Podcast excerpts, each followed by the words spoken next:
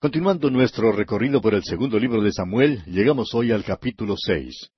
Y en este capítulo, David va a buscar en un nuevo carro el arca que está en Kiriat Jearim. Usa es herido en Pérez Usa. Dios bendice a Obededom por su cuidado del arca. David trae el arca a Sión. Su esposa Mical lo desprecia y como consecuencia ella se queda sin hijos hasta su muerte. Este capítulo podríamos intitularlo Haciendo lo correcto de la manera indebida. Pues vemos aquí a David tratando de transportar el arca sobre un carro nuevo, aunque Dios había dado instrucciones explícitas en cuanto a su transporte. Los coatitas de la tribu de Leví debían llevar el arca sobre los hombros, según lo que tenemos en Números capítulos tres al siete. Ahora Usa fue muerto porque él sabía muy bien que no debía tocarla, no tocar estaba incluido en las instrucciones de Dios en cuanto al arca. David trae luego el arca a su manera según el versículo trece. Mical reprocha a David por su entusiasmo y devoción a Dios al traer el arca a Jerusalén.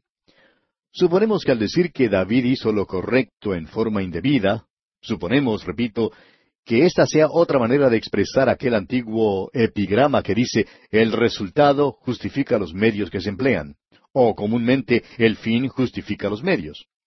Ha habido muchas organizaciones e individuos que han usado esto como su filosofía de la vida. Ahora no queremos sugerir que esta haya sido la filosofía de la vida de David, porque no lo fue. Pero en cuanto a este incidente particular aquí en el capítulo seis, es en verdad aplicable. Creemos que esta es una página de uno de los días más grandes en la vida de David. Supóngase que usted quisiera escoger el día más grande en la vida de David. ¿Qué día escogería usted? ¿Sería ese día cuando Samuel echó el aceite de la unción sobre él cuando era un joven pastor? ¿O qué le parece el día cuando David mató al gigante Goliat?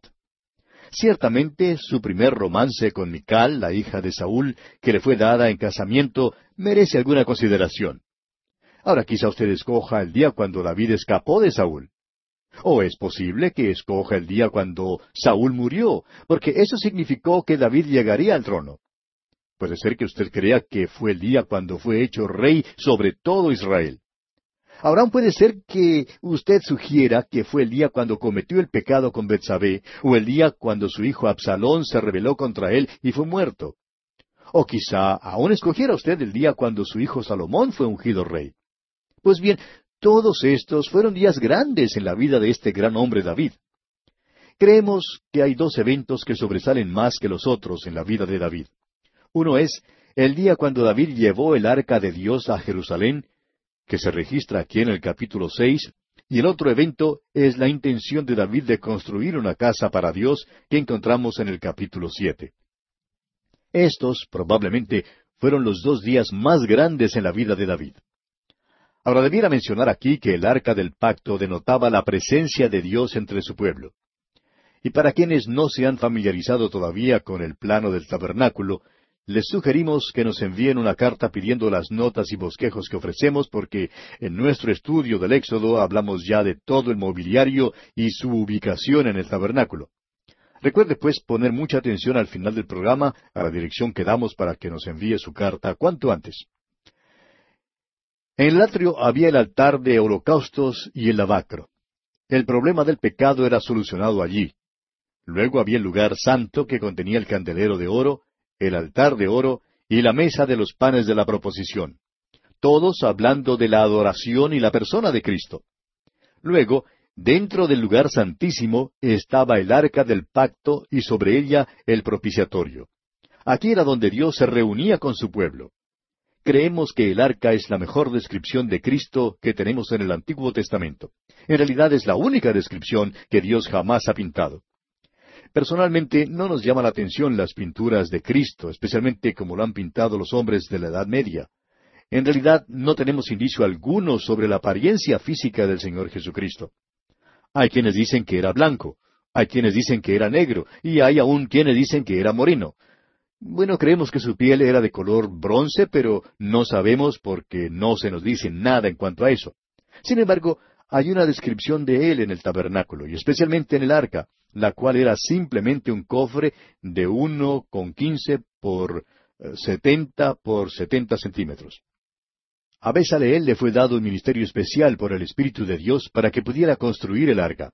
Denotó la presencia de Dios y hasta llegó a ser un obstáculo para Israel porque la miraron de una manera supersticiosa. Creían que había algún mérito en aquel cofre, cosa que no había. Simplemente era un símbolo, una descripción del Señor Jesucristo. Había sido hecha de oro, lo cual habla de su deidad, y de madera, lo cual habla de su humanidad. No eran dos cofres, sino uno solo.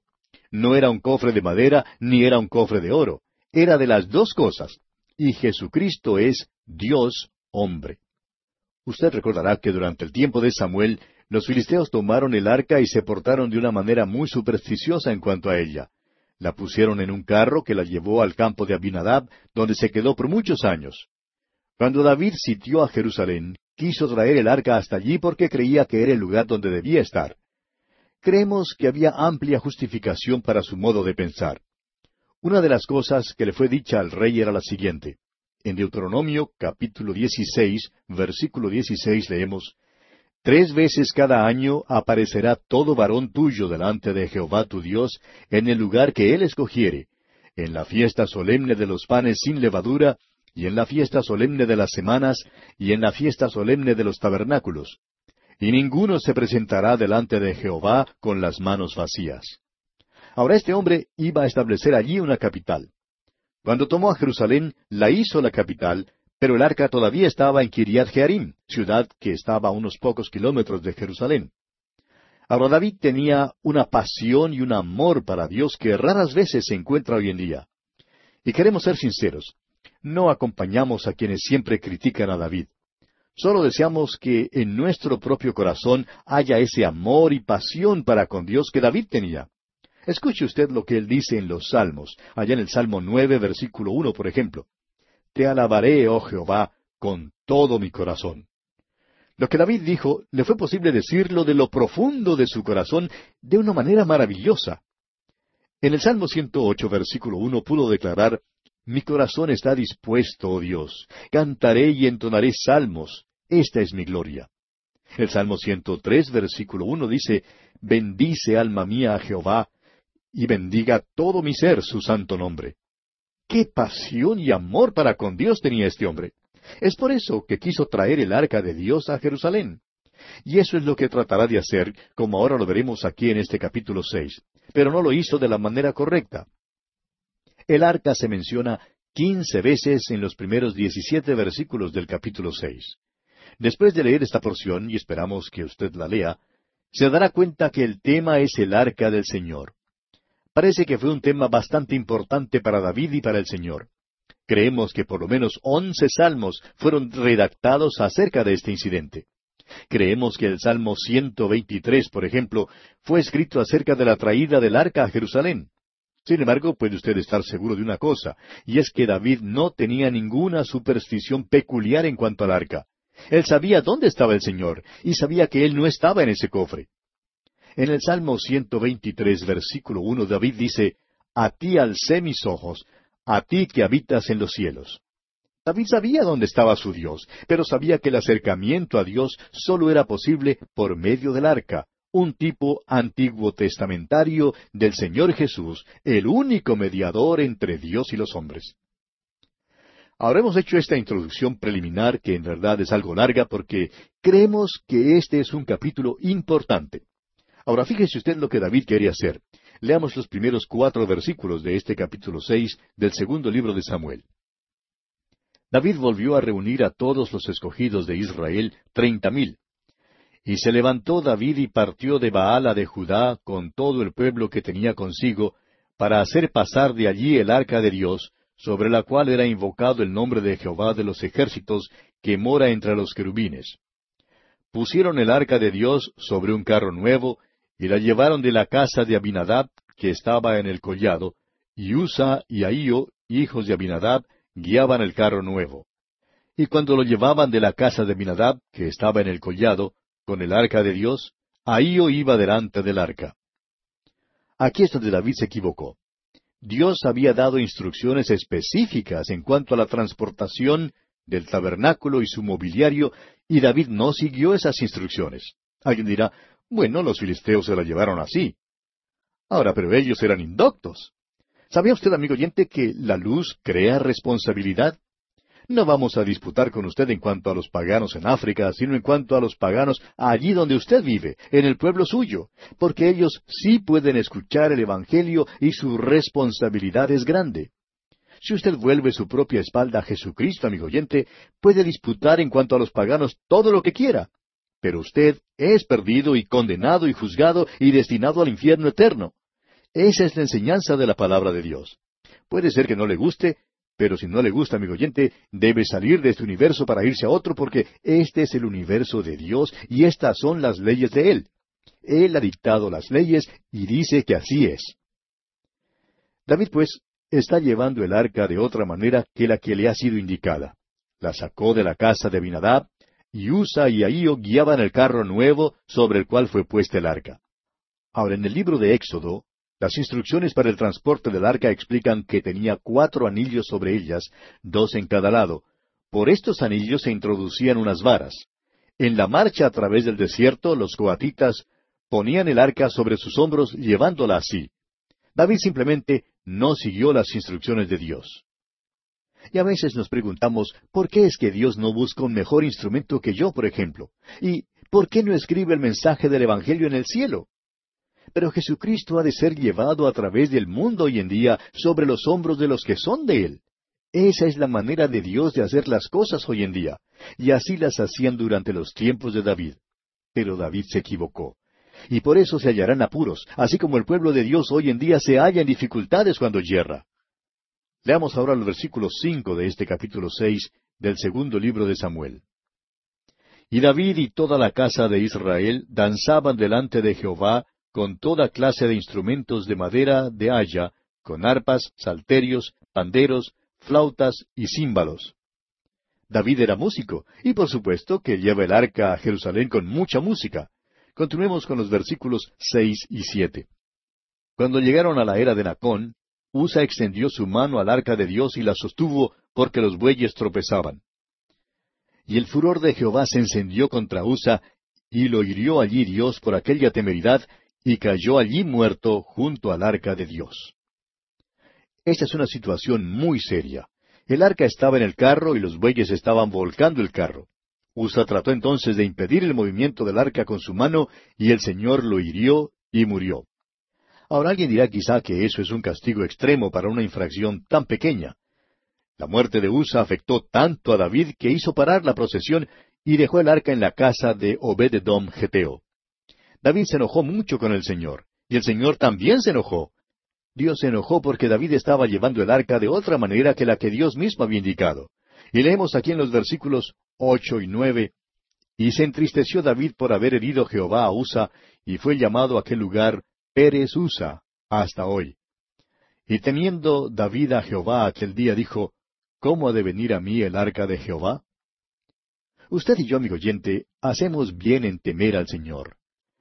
El Salmo 111, versículo 10 nos dice lo siguiente, El principio de la sabiduría es el temor de Jehová. Y muchos necesitan reconocer esto hoy. Dios juzgará. No sabemos en cuanto a usted, amigo oyente, pero nos cansamos a veces de escuchar toda esta palabrería acerca del amor. Claro que Dios es amor. Ciertamente Dios le ama a usted. Pero le es posible a usted seguir en pecado y volverle la espalda a Dios y ser perdido. No hay salida de eso. No hay otra alternativa. El Señor Jesucristo mismo dijo allá en el Evangelio según San Juan capítulo catorce versículo seis, Yo soy el camino y la verdad y la vida. Nadie viene al Padre sino por mí. Jesucristo habló estas palabras y son verdad. Debemos temerle y hacer lo que Él nos manda hacer. David temió al Señor ese día y por fin preguntó, ¿Cómo ha de venir a mí el arca de Jehová? Continuemos ahora con los versículos diez al doce de este capítulo seis del segundo libro de Samuel. De modo que David no quiso traer para sí el arca de Jehová a la ciudad de David, y la hizo llevar David a casa de Obededom Geteo. Y estuvo el arca de Jehová en casa de Obededom Geteo tres meses, y bendijo Jehová a Obededom y a toda su casa. Fue dado aviso al rey David diciendo, Jehová ha bendecido la casa de Obededom y todo lo que tiene a causa del arca de Dios. Entonces David fue y llevó con alegría el arca de Dios de casa de Obededom a la ciudad de David. David vio cuán bendecidos fueron Obededom y su familia debido al arca. Por tanto, determinó traer el arca a la ciudad de David. ¿Ha aprendido su lección? ¿Cómo la va a traer ahora?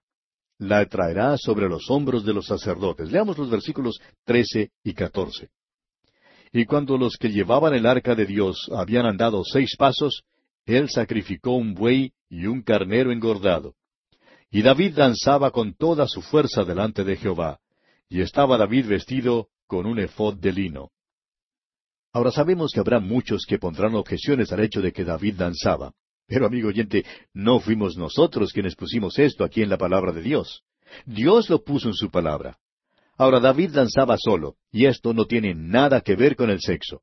Cualquier clase de baile hoy en día, y no importa cómo se trate de encubrirlo con la cultura y el refinamiento, es una danza sexual. La danza de David, en cambio, era una danza de adoración. Ahora, si a usted le es posible tener una danza de adoración, estaríamos a favor de ella. Pero no creemos que le sea posible, amigo oyente. No encontramos a muchos que estén tan enamorados de Dios como David se enamoró de Dios. Aquí, David se regocija ante Dios. Personalmente quisiéramos ver a muchos más regocijándose en Dios y alabando a Dios. No nos interesa la danza, hablaremos en cuanto a eso más tarde, pero sí nos interesa las caras largas. A Dios no le gustan ni le agradan, amigo oyente, esas caras largas. Debemos entrar en su presencia con alegría, con regocijo. David entró con alegría, eso es seguro. Avancemos ahora con los versículos quince y dieciséis. Así David y toda la casa de Israel conducían el arca de Jehová con júbilo y sonido de trompeta. Cuando el arca de Jehová llegó a la ciudad de David, aconteció que Mical, hija de Saúl, miró desde una ventana y vio al rey David que saltaba y danzaba delante de Jehová, y le menospreció en su corazón. A Mical no le gustó que alguien se enamorara de Dios tanto y por eso despreció a David. Ahora recuerde que Mical es la esposa de David. Su actitud es cosa seria en cuanto a su relación con David. Prosigamos con el versículo 17. Metieron pues el arca de Jehová y la pusieron en su lugar en medio de una tienda que David le había levantado, y sacrificó David holocaustos y ofrendas de paz delante de Jehová. Los holocaustos que David ofrecía hablan de la persona de Cristo. Las ofrendas de paz hablan de la paz que ha sido hecha mediante la sangre que Cristo derramó en la cruz. Esa era la maravillosa relación entre Dios y David. Amigo oyente, vamos a poner a un lado todos los argumentos extraños en cuanto a David danzando delante del Señor y en cuanto a la muerte de Usa por tocar el arca. Podemos disputar muchísimo en cuanto a estas cosas, pero ¿qué le parece la relación suya con el Señor? ¿Y qué me parece a mí la relación mía con el Señor? ¿Cómo le va a usted con Dios, amigo oyente? ¿Habló con Él hoy? ¿Se está usted regocijando en Él? Permítame decir una palabra personal aquí, amigo oyente. Esta mañana, al levantarme, le di gracias a mi Dios por haberme concedido ver la luz de otro día. Le di gracias por haberme perdonado todos mis pecados y por conocer el gozo de andar bien con Él. Le dije que le amaba. Amigo oyente, ¿le ama usted? ¿Le quiere servir? ¿Qué le parece hoy su relación personal con Dios? Eso es lo importante, amigo oyente. Dejemos de hablar de la danza de David delante del Señor y dejemos de hablar acerca de la muerte de Usa. Todo se encuentra en la palabra de Dios y vamos a tomarla así como fue escrita. Lo importante es que David se había enamorado de Dios, estaba correctamente relacionado con Dios. Ah, amigo oyente, que usted y yo conozcamos la alegría del Señor hoy. Leamos ahora los versículos 18 al 20 de este capítulo 6 del segundo libro de Samuel. Y cuando David había acabado de ofrecer los holocaustos y ofrendas de paz, bendijo al pueblo en el nombre de Jehová de los ejércitos. Y repartió a todo el pueblo y a toda la multitud de Israel, así a hombres como a mujeres, a cada uno un pan y un pedazo de carne y una torta de pasas, y se fue todo el pueblo, cada uno a su casa. Volvió luego David para bendecir su casa, y saliendo Mical a recibir a David dijo, Cuán honrado ha quedado hoy el rey de Israel, descubriéndose hoy delante de las criadas de sus siervos, como se descubre sin decoro un cualquiera. David por un tiempo se portó como los demás, se juntó con el pueblo y dio gracias a Dios, y se regocijó en el hecho de que el arca fuera traída a la ciudad de David. Pero a Mical no le gustó eso. A ella le gustaba la dignidad, el, el refinamiento y la reverencia en la adoración. ¿Sabe usted, amigo oyente, que nos da miedo estos supersantos que siempre hablan en cuanto a la consagración y la devoción? Tenga cuidado con esta gente, amigo oyente, son peligrosos.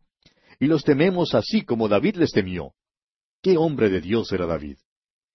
Leamos ahora los versículos finales, versículos 21 al 23 de este capítulo 6 del segundo libro de Samuel. Entonces David respondió a Mical, Fue delante de Jehová quien me eligió en preferencia a tu padre y a toda tu casa para constituirme por príncipe sobre el pueblo de Jehová, sobre Israel. Por tanto, danzaré delante de Jehová. Y aún me haré más vil que esta vez, y seré bajo a tus ojos, pero seré honrado delante de las criadas de quienes has hablado. Y Mical, hija de Saúl, nunca tuvo hijos hasta el día de su muerte. Aquí David está diciendo, Dios me eligió y yo me regocijaré delante de él. Ojalá que más personas tuvieran ese intenso deseo de regocijarse cuando van a la iglesia. Se disfrutaría más del servicio. Ahora cuando David dijo, y aún me haré más vil que esta vez y seré bajo a tus ojos, simplemente dice que no le importó el ser informal en su adoración a Dios. Y debido a que Mical despreció a David, él le impuso la desgracia más grande que se podría imponer a una mujer oriental. Se apartó de ella permanentemente, y ella se quedó sin hijos. David la descartó a causa de su actitud. Y así, amigo oyente, concluimos nuestro estudio de este capítulo seis del segundo libro de Samuel. En nuestro próximo programa comenzaremos a estudiar el capítulo siete. Y en ese capítulo siete veremos que Natán es el primero en aprobar el deseo de David de construir una casa para Dios. Más tarde, por medio de la palabra de Dios, Natán le prohíbe a David que construya la casa. Sin embargo, promete a David beneficios y bendiciones en su descendencia. El capítulo siete finaliza con la oración de David y su alabanza. Esto es, pues, lo que estudiaremos en nuestro recorrido por el capítulo siete de este segundo libro de Samuel.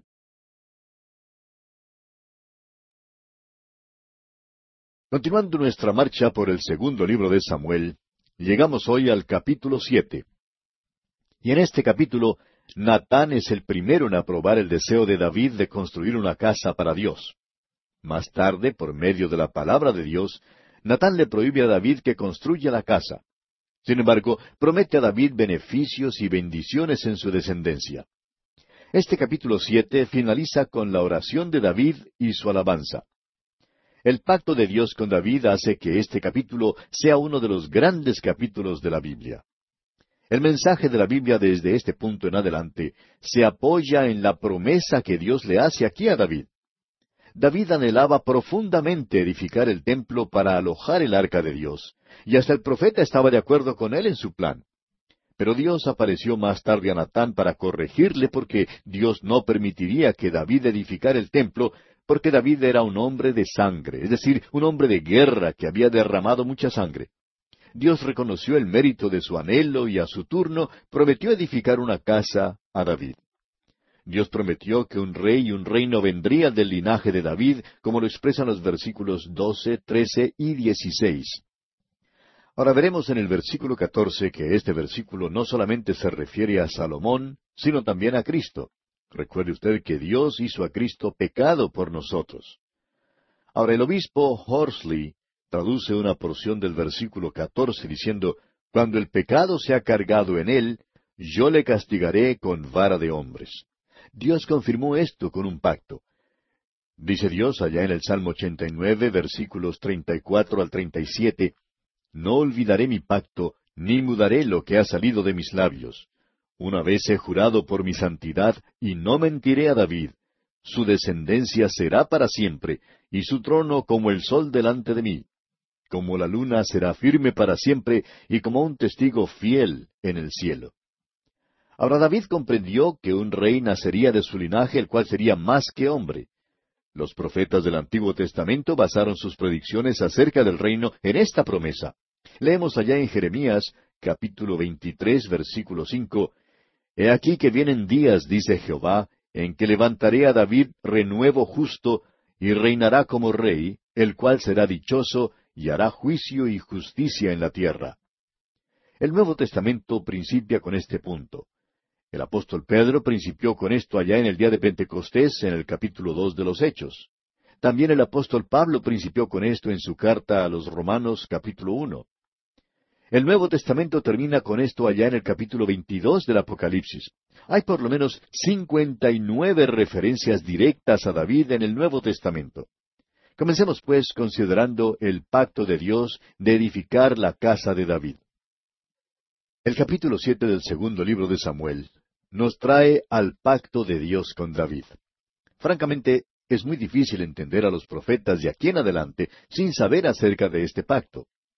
Uno de los motivos por el cual muchos se hallan desesperadamente confundidos en el estudio de la profecía es porque no hacen caso de un capítulo como este. El capítulo siete de este segundo libro de Samuel es uno de los capítulos más importantes en todo el Antiguo Testamento. Si usted no concuerda, tome en cuenta que el Nuevo Testamento, allá en el capítulo uno del Evangelio según San Mateo, versículo uno, principia con estas palabras. Libro de la genealogía de Jesucristo, hijo de David, hijo de Abraham. Eso tiene mucha importancia porque las promesas que Dios hizo a David fueron y serán cumplidas en la profecía. Cuando el ángel Gabriel se apareció a María, el doctor Lucas nos dice allá en el capítulo uno de su Evangelio, versículos treinta al treinta y tres, que le dijo a María, María, no temas, porque has hallado gracia delante de Dios, y ahora concebirás en tu vientre y darás a luz un hijo, y llamarás su nombre Jesús. Este será grande y será llamado Hijo del Altísimo, y el Señor Dios le dará el trono de David su padre. Esto se refiere al capítulo siete de este segundo libro de Samuel. El apóstol Pedro comenzó con el capítulo siete de este segundo libro de Samuel cuando predicó en el día de Pentecostés. Leemos allá en el capítulo dos del libro de los Hechos de los Apóstoles, versículos veintinueve y treinta, que Pedro dijo, Varones hermanos, se os puede decir libremente del patriarca David que murió y fue sepultado, y su sepulcro está con nosotros hasta el día de hoy. Pero siendo profeta, y sabiendo que con juramento Dios le había jurado que de su descendencia, en cuanto a la carne, levantaría al Cristo para que se sentase en su trono, también vemos lo mismo al leer el resto de este capítulo dos de los Hechos, versículos veinticinco al treinta y seis. Pedro se refiere a lo que Dios había prometido a David. También el apóstol Pablo en su epístola a los Romanos dice en el capítulo uno versículos uno al tres Pablo, siervo de Jesucristo, llamado a ser apóstol, apartado para el Evangelio de Dios que él había prometido antes por sus profetas en las santas escrituras acerca de su Hijo nuestro Señor Jesucristo, que era del linaje de David según la carne. El Nuevo Testamento termina cuando el Señor Jesucristo dice allá en el capítulo 22 de Apocalipsis, versículo 16, Yo, Jesús, he enviado mi ángel para daros testimonio de estas cosas en las iglesias. Yo soy la raíz y el linaje de David, la estrella resplandeciente de la mañana. Los profetas del Antiguo Testamento basaron sus profecías acerca del reino sobre la promesa que Dios le dio a David aquí en el capítulo siete del segundo libro de Samuel usted notará que todos los profetas del Antiguo Testamento siempre se vuelven a David y a las promesas de Dios a él tocante al reino. Después de todo, ¿qué es el reino de los cielos sino el reino que Dios le otorgó a David? Por ejemplo, escuche usted a Jeremías en su profecía capítulo 33, versículos cinco y seis. He aquí que vienen días, dice Jehová, en que levantaré a David renuevo justo, y reinará como rey el cual será dichoso y hará juicio y justicia en la tierra.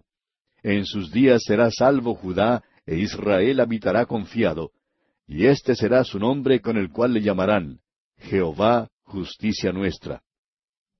Este llegó a ser el himno lema de los profetas, y establece centenares de años antes que el linaje de David sería Dios hecho hombre, pues dice que su nombre será Jehová, justicia nuestra.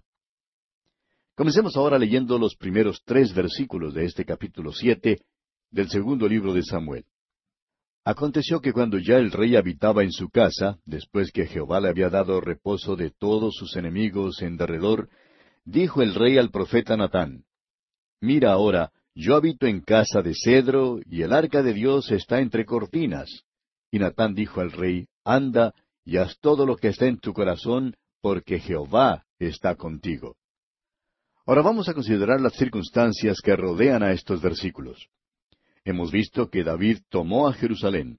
Luego Hiram, rey de Tiro, edificó un palacio para David en el monte de Sión. Por último, David trajo el arca a la ciudad de Jerusalén. Una noche, cuando David estaba en su palacio, empezó a pensar en el arca.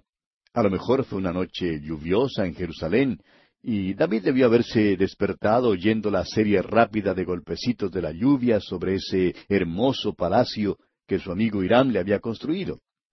Y entonces pensó en el arca de Dios, que todavía estaba en una simple tienda o carpa, es decir, en el tabernáculo.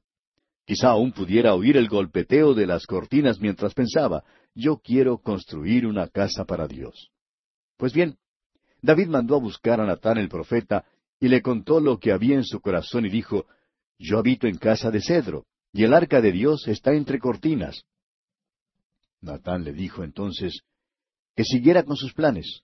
Y aquí, amigo oyente, vemos un caso cuando un profeta se equivocó, y queremos decir que se equivocó de veras. Natán dijo, Anda y haz todo lo que está en tu corazón, porque Jehová está contigo. Bueno, quizá yo habría dicho lo mismo. El hecho es que si alguien viniera o nos escribiera diciéndonos, deseamos suscribir su ministerio de radio en cierta radioemisora, y nosotros le diríamos, sigan adelante. No diríamos, bueno, esperen mientras oramos en cuanto a esto para ver si se debe hacer o no. Diríamos, pues, esto es lo que deseamos. Pero permítanos decirle, amigo oyente, que es posible que la decisión nuestra no sea conforme a la voluntad de Dios. Comprendemos, pues, cómo se sintió Natán.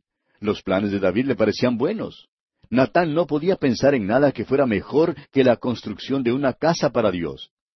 Pero Natán se equivocó, amigo oyente.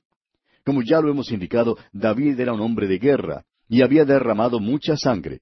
Mucho antes que hubiera cometido ese pecado de asesinar al esposo de Betsabé, ya era un hombre que había derramado sangre. Y Dios le dijo, No te permitiré construirme un templo. Sin embargo, estaba en el corazón de David erigir un templo a Dios, y Dios se lo atribuyó. Creemos que nos hemos equivocado en llamarlo el templo de Salomón. Salomón nunca construyó un templo. David reunió todos los materiales e hizo todos los preparativos con el contratista. Salomón simplemente llevó a cabo los planes. Debe llamarse realmente el templo de David. Pero continuemos leyendo ahora los versículos cuatro hasta el seis de este capítulo siete del segundo libro de Samuel. Aconteció aquella noche que vino palabra de Jehová a Natán diciendo, Ve y di a mi siervo David, así ha dicho Jehová, ¿tú me has de edificar casa en que yo more? Ciertamente no he habitado en casas desde el día en que saqué a los hijos de Israel de Egipto hasta hoy, sino que he andado en tienda y en tabernáculo. Dios tuvo que corregir a Natán. Dios le dijo, tú tendrás que corregir la palabra que le diste a David. Anda pues y le dices a David que yo aprecio mucho el hecho de que me quiera construir una casa. Nunca le pedí que lo hiciera. Nunca le pedí a ningún hombre que me edificara una casa. Dios se había reunido con su pueblo en una tienda o carpa. En otras palabras, Dios se había identificado con su pueblo. Es por eso que hace más de dos mil años Jesucristo bajó a la tierra y tomó nuestra forma para identificarse con nosotros. El apóstol Juan lo dice allá en el Evangelio según San Juan capítulo uno versículo catorce, y aquel verbo fue hecho carne y habitó entre nosotros, y vimos su gloria, gloria como del unigénito del Padre, lleno de gracia y de verdad. Aquella palabra habitó significa que asentó su tienda aquí entre nosotros. En lugar de reunirse con el hombre en una tienda endeble, hecha de lino, Dios se reunió con el hombre en una tienda endeble, hecha de carne. Vino a la tierra y se identificó con nosotros.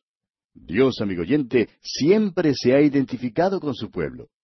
Leamos ahora el versículo siete de este capítulo siete del segundo libro de Samuel. Y en todo cuanto he andado con todos los hijos de Israel, he hablado yo palabra alguna de las tribus de Israel, a quien haya mandado apacentar a mi pueblo de Israel, diciendo, ¿por qué no me habéis edificado casa de cedro?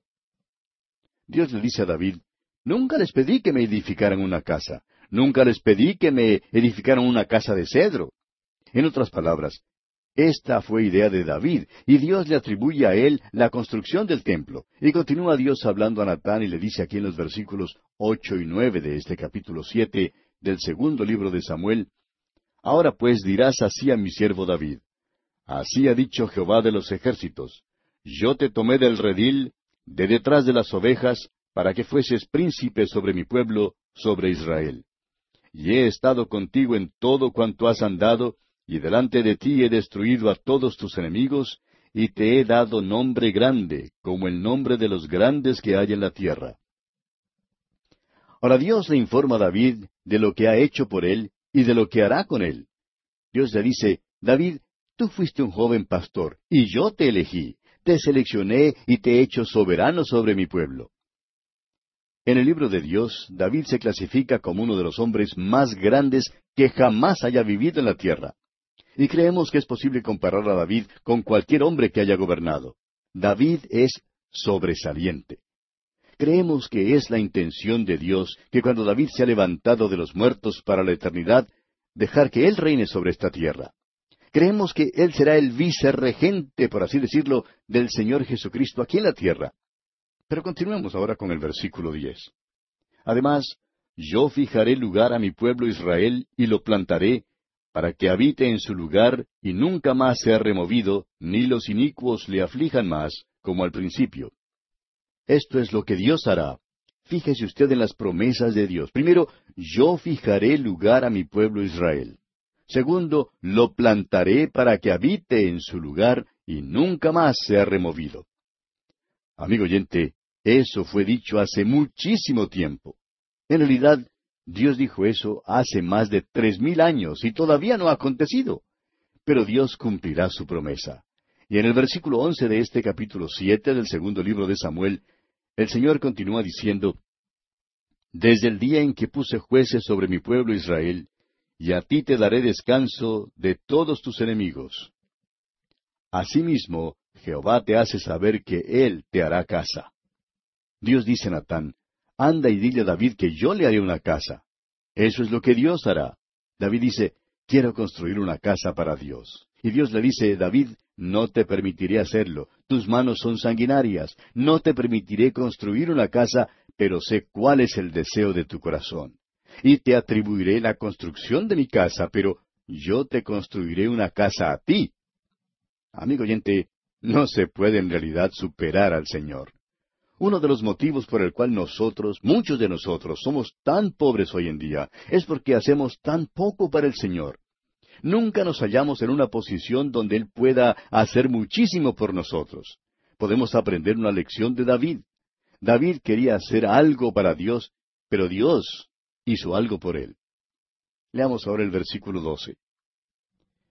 Y cuando tus días sean cumplidos, y duermas con tus padres, yo levantaré después de ti a uno de tu linaje, el cual procederá de tus entrañas, y afirmaré su reino. Hemos leído en el Nuevo Testamento que el Señor Jesucristo era del linaje de David, como lo expresa el apóstol Pablo en su carta a los Romanos capítulo uno versículo tres. Ahora Dios dijo a David, levantaré de ti a uno de tu linaje, y afirmaré su reino. Dios no estaba hablando en cuanto a Salomón. Dios estaba refiriendo al Señor Jesucristo. Y en el versículo trece, el Señor continúa diciendo, Él edificará casa a mi nombre, y yo afirmaré para siempre el trono de su reino. Ahora, en este versículo, Salomón es el tema. Sin embargo, el reino va más allá de Salomón y mira hacia el futuro. Y yo afirmaré para siempre el trono de su reino. Esto habla del trono de David. El Señor Jesucristo algún día se sentará en el trono de David. Ese fue el mensaje del ángel Gabriel a María, allá en el Evangelio según San Lucas capítulo uno versículo treinta y dos, cuando le dijo, Este será grande y será llamado Hijo del Altísimo, y el Señor Dios le dará el trono de David su padre. Ahora escuche usted con atención las palabras del versículo catorce de este capítulo siete del segundo libro de Samuel. Yo le seré a él padre, y él me será a mí hijo. Y si él hiciere mal, yo le castigaré con vara de hombres, y con azotes de hijos de hombres. Esta es otra promesa de Dios. De una manera única Dios dice, y yo le seré a él padre. En su resurrección el Señor Jesucristo le dijo a María Magdalena allá en el capítulo veinte del Evangelio según San Juan, versículo 17, No me toques, porque aún no he subido a mi Padre. Mas ve a mis hermanos y diles, Subo a mi Padre y a vuestro Padre, a mi Dios y a vuestro Dios. Ahora Dios es el Padre del Señor Jesucristo debido a su posición en la Trinidad. Pero Dios es el Padre mío también por la regeneración. El evangelista Juan dice en el capítulo uno de su Evangelio, versículo doce, Mas a todos los que le recibieron, a los que creen en su nombre, les dio potestad de ser hechos hijos de Dios. Cuando yo recibí a Cristo como mi Salvador personal, me dio el derecho, me dio el poder, la autoridad de ser hijo de Dios, de ser su hijo. Ese derecho es dado a todos aquellos que simplemente creen en su nombre. Dios dice, y yo le seré a él padre, y él me será a mí hijo. Ahora la última parte de este versículo catorce aquí en el capítulo siete del segundo libro de Samuel es una declaración bastante extraña. Dice, y si él hiciere mal, yo le castigaré con vara de hombres y con azotes de hijos de hombres.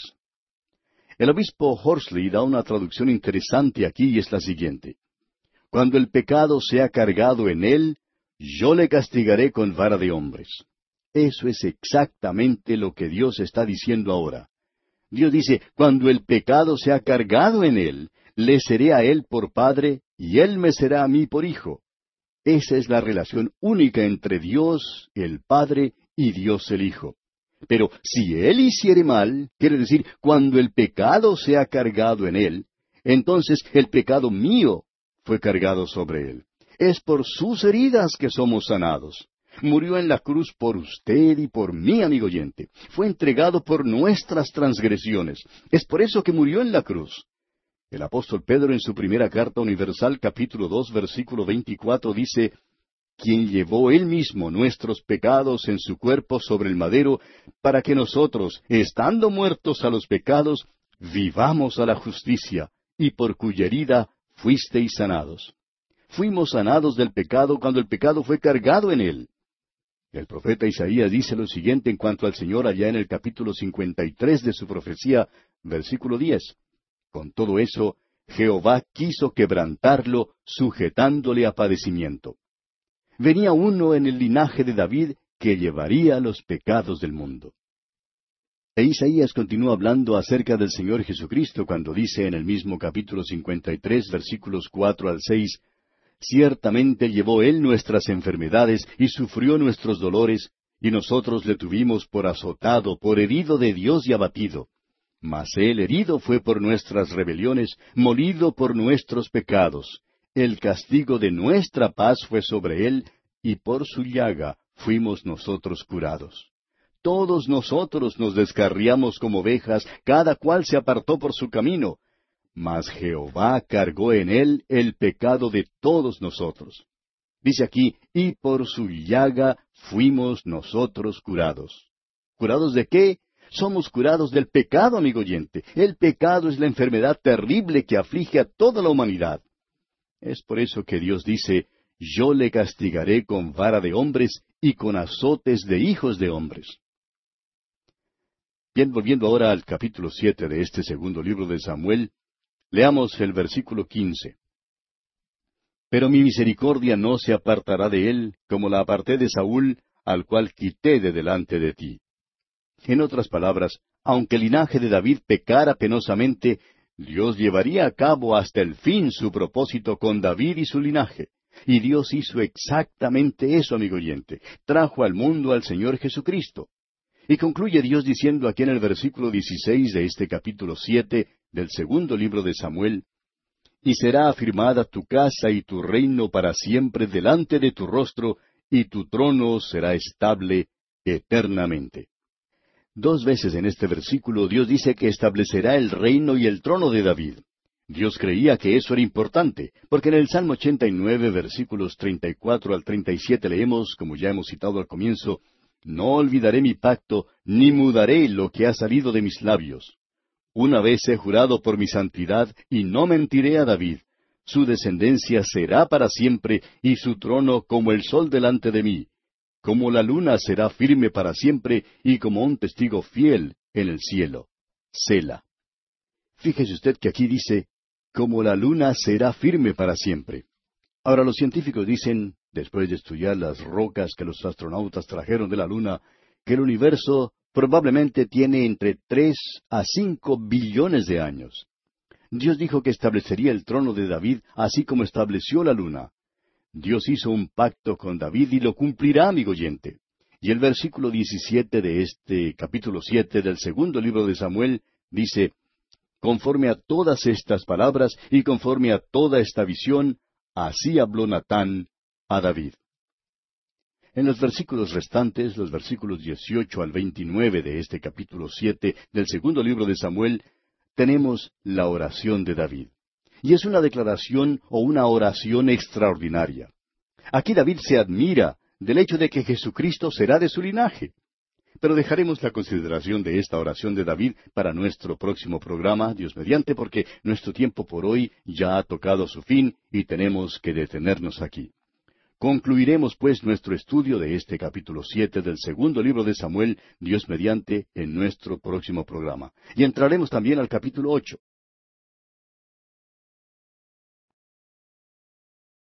Llegamos hoy a la última sección de este capítulo siete del segundo libro de Samuel, donde tenemos la oración de David. Como usted recordará, David había expresado su deseo de edificar una casa a Jehová. Y Natán el profeta estuvo de acuerdo con sus planes. Pero Dios tuvo que intervenir y corregir a Natán quien se había equivocado. Y Dios le dijo que dijera a David que no podría edificarle una casa porque era un hombre que había hecho derramar mucha sangre. Pero en cambio, Dios le edificaría a él una casa y confirmaría su reino. Y tenemos entonces la confirmación del pacto de Dios con David. Ante esto entonces, David pronuncia esta oración. Comencemos leyendo pues los versículos 18 y 19 de este capítulo 7 del segundo libro de Samuel. Y entró el rey David y se puso delante de Jehová y dijo, Señor Jehová, ¿quién soy yo y qué es mi casa para que tú me hayas traído hasta aquí? Y aún te ha parecido poco esto, Señor Jehová, pues también has hablado de la casa de tu siervo en lo porvenir. ¿Es así como procede el hombre, Señor Jehová? Tenemos aquí una declaración extraordinaria. Ellos estaban esperando que alguien viniera. Sería de la simiente de la mujer, como lo expresa Génesis capítulo tres versículo quince. Iba a ser de Abraham, procedería de la tribu de Judá. Y ahora se nos dice que será de la familia de David. Y David se admira del hecho que Jesucristo fuera de su linaje. Y dice aquí en el versículo veinte, ¿Y qué más puede añadir David hablando contigo? Pues tú conoces a tu siervo, Señor Jehová. Amigo oyente, ¿ha orado usted alguna vez a Dios hasta que no le quede más que decir? Ese fue el estado de David. ¡Cuán maravilloso es nuestro Dios! Y continúa David diciendo aquí en el versículo veintiuno, Todas estas grandezas has hecho por tu palabra y conforme a tu corazón, haciéndolas saber a tu siervo. Ahora, ¿hizo Dios todo esto por David porque él había sido un buen muchacho? No, amigo oyente, David no era bueno y vamos a ver que no lo era. Dios no nos salvó a usted y a mí porque fuéramos buenos, amigo oyente. Nos salvó por su maravillosa e infinita gracia. Él hace tantas cosas especiales por nosotros, no por nuestra bondad, sino por la bondad de Él para con nosotros. Él es maravilloso. Nosotros no somos maravillosos de ninguna manera. Debemos alabar su nombre, y David aquí se admira de lo que Dios ha hecho por él. No es extraño que le fuera posible cantar entonces aquellos hermosos salmos. Y continúa David hablando y dice en el versículo 22 de este capítulo siete del segundo libro de Samuel, Por tanto, tú te has engrandecido, Jehová Dios, por cuanto no hay como tú, ni hay Dios fuera de ti, conforme a todo lo que hemos oído con nuestros oídos. Qué gran privilegio tener un Dios como este, amigo oyente, ¿no le parece? Y continúa David diciendo en los versículos 23 al 25, ¿Y quién como tu pueblo, como Israel, nación singular en la tierra? Porque fue Dios para rescatarlo por pueblo suyo, y para ponerle nombre, y para hacer grandezas a su favor, y obras terribles a tu tierra, por amor de tu pueblo que rescataste para ti de Egipto, de las naciones y de sus dioses porque tú estableciste a tu pueblo Israel por pueblo tuyo para siempre, y tú, oh Jehová, fuiste a ellos por Dios. Ahora pues, Jehová Dios, confirma para siempre la palabra que has hablado sobre tu siervo y sobre su casa, y haz conforme a lo que has dicho. ¿Sabe usted, amigo oyente, que esto llegó a ser la salvación de David? Escuche usted lo que él dice allá en el capítulo 23, versículo 5 de este segundo libro de Samuel. Él dice, No es así mi casa para con Dios. Sin embargo, Él ha hecho conmigo pacto perpetuo, ordenado en todas las cosas, y será guardado, aunque todavía no haga Él florecer toda mi salvación y mi deseo. Para concluir este capítulo siete de este segundo libro de Samuel, leamos ahora sus versículos finales, versículos veintiséis al veintinueve. Que sea engrandecido tu nombre para siempre, y se diga, Jehová de los ejércitos es Dios sobre Israel, y que la casa de tu siervo David sea firme delante de ti. Porque tú, Jehová de los ejércitos, Dios de Israel, revelaste al oído de tu siervo diciendo, Yo te edificaré casa. Por esto tu siervo ha hallado en su corazón valor para hacer delante de ti esta súplica. Ahora pues, Jehová Dios, tú eres Dios, y tus palabras son verdad, y tú has prometido este bien a tu siervo. Ten ahora bien bendecir la casa de tu siervo, para que permanezca perpetuamente delante de ti, porque tú, Jehová Dios, lo has dicho, y con tu bendición será bendita la casa de tu siervo para siempre. David se apoyó sobre lo que Dios le había prometido. ¿Sabía usted, amigo oyente, que Dios le ha dado a usted una promesa? Se encuentra en el Evangelio según San Juan capítulo tres versículo dieciséis y dice así, Porque de tal manera amó Dios al mundo, que ha dado a su Hijo unigénito, para que todo aquel que en Él cree no se pierda, mas tenga vida eterna. ¿Creerá usted en Dios? David creyó en Dios. Hemos visto que Abraham y Moisés creyeron en Dios, y Dios le está diciendo a usted, amigo oyente, cree en mí. Te salvaré si confías en Jesucristo como tu Salvador personal.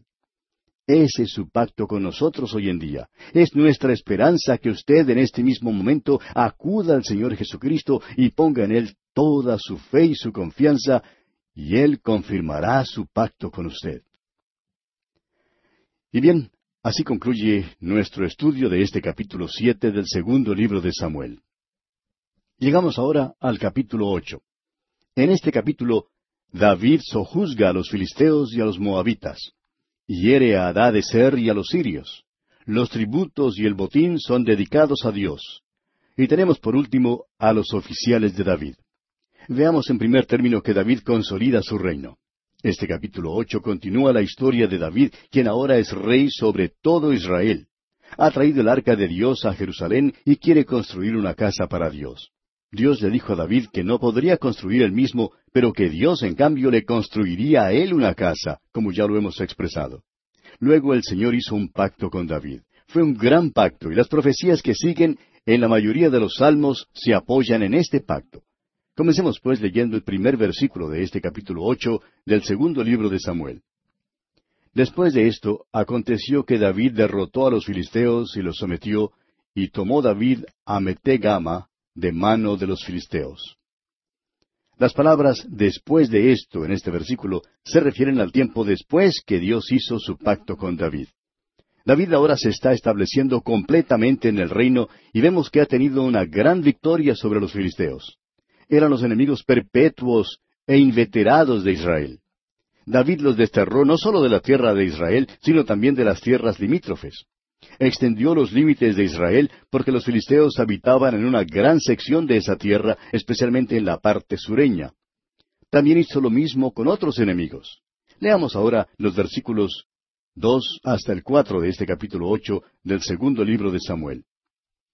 Derrotó también a los de Moab y los midió con cordel, haciéndolos tender por tierra, y midió dos cordeles para hacerlos morir, y un cordel entero para preservarles la vida. Y fueron los moabitas siervos de David, y pagaron tributo.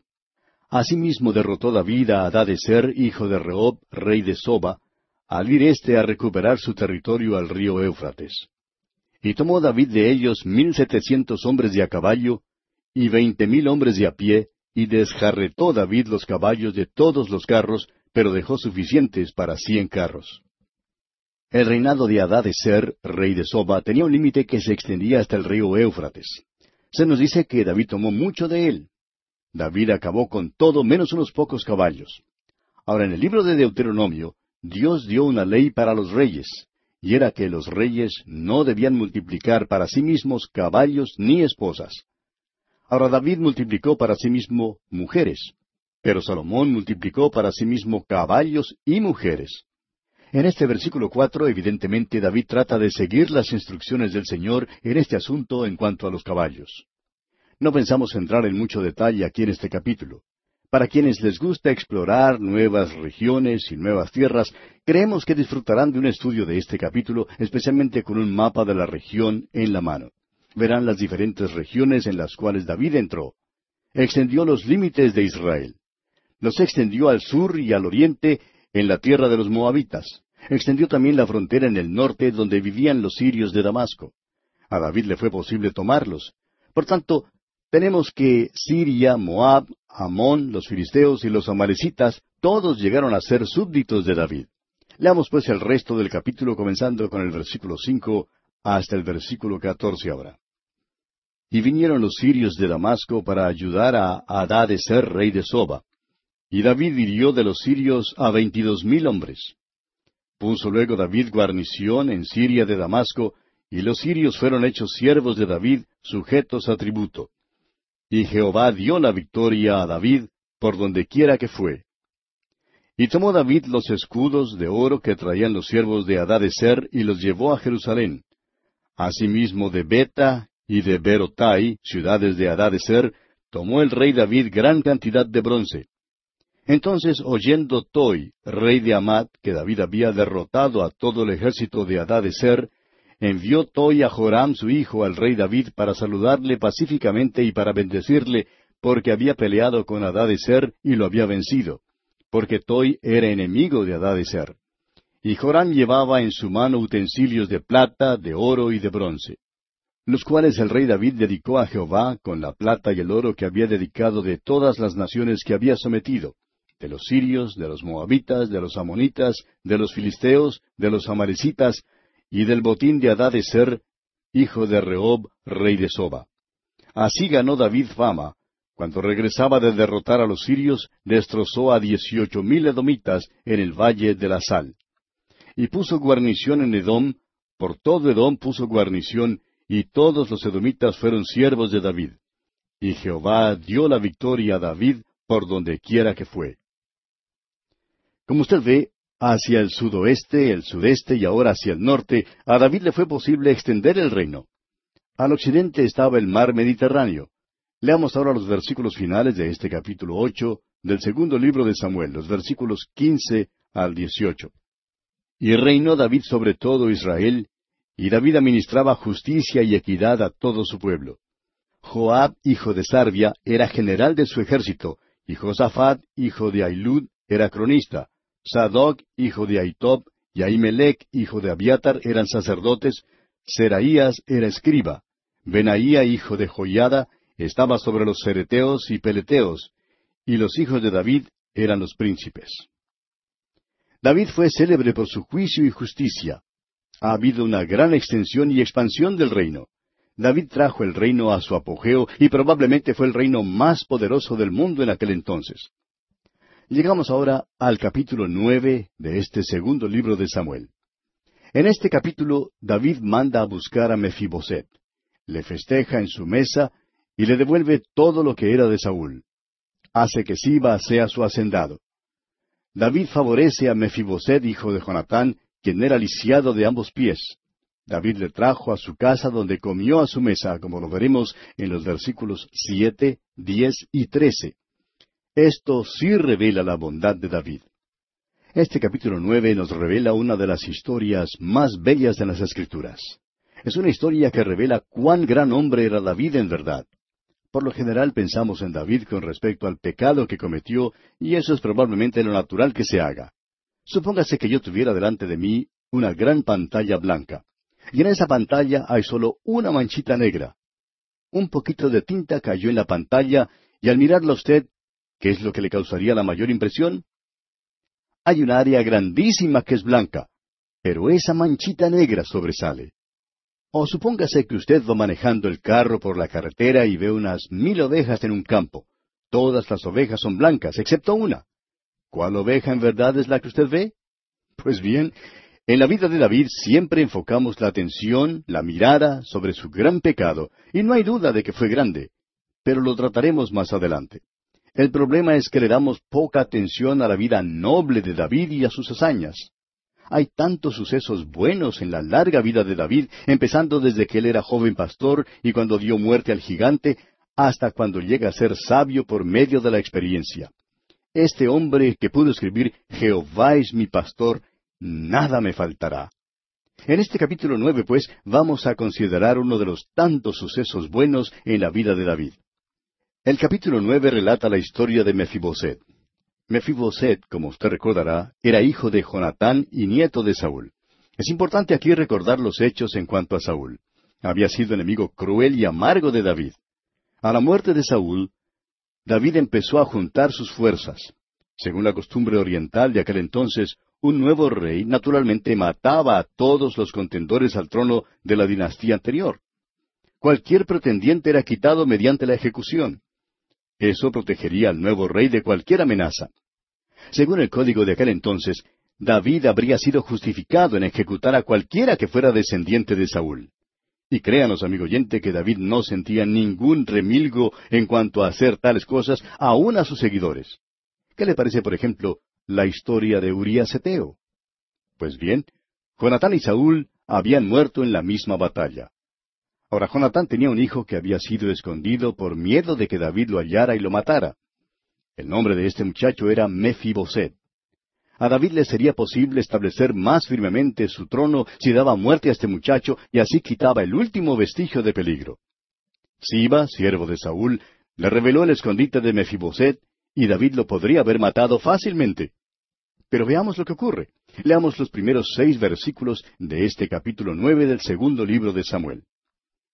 Dijo David, ¿Ha quedado alguno de la casa de Saúl a quien haga yo misericordia por amor de Jonatán? Y había un siervo de la casa de Saúl que se llamaba Siba, al cual llamaron para que viniese a David. Y el rey le dijo, ¿Eres tú Siba? Y él respondió, Tu siervo. El rey le dijo, ¿No ha quedado nadie de la casa de Saúl a quien haga yo misericordia de Dios? Y Siba respondió al rey, Aún ha quedado un hijo de Jonatán, lisiado de los pies. Entonces el rey le preguntó, ¿Dónde está? Y Siba respondió al rey, He aquí está en casa de Maquir, hijo de Amiel, en Lodebar. Entonces envió el rey David y le trajo de la casa de Maquir, hijo de Amiel, de Lodebar. Y vino Mefiboset, hijo de Jonatán, hijo de Saúl, a David, y se postró sobre su rostro e hizo reverencia. Y dijo David, Mefiboset. Y él respondió, He aquí tu siervo. Ahora cuando Mefiboset se presentó ante David, esperó recibir la pena de muerte. Se postró sobre su rostro, pero David lo llamó por su nombre y le habló bondadosamente.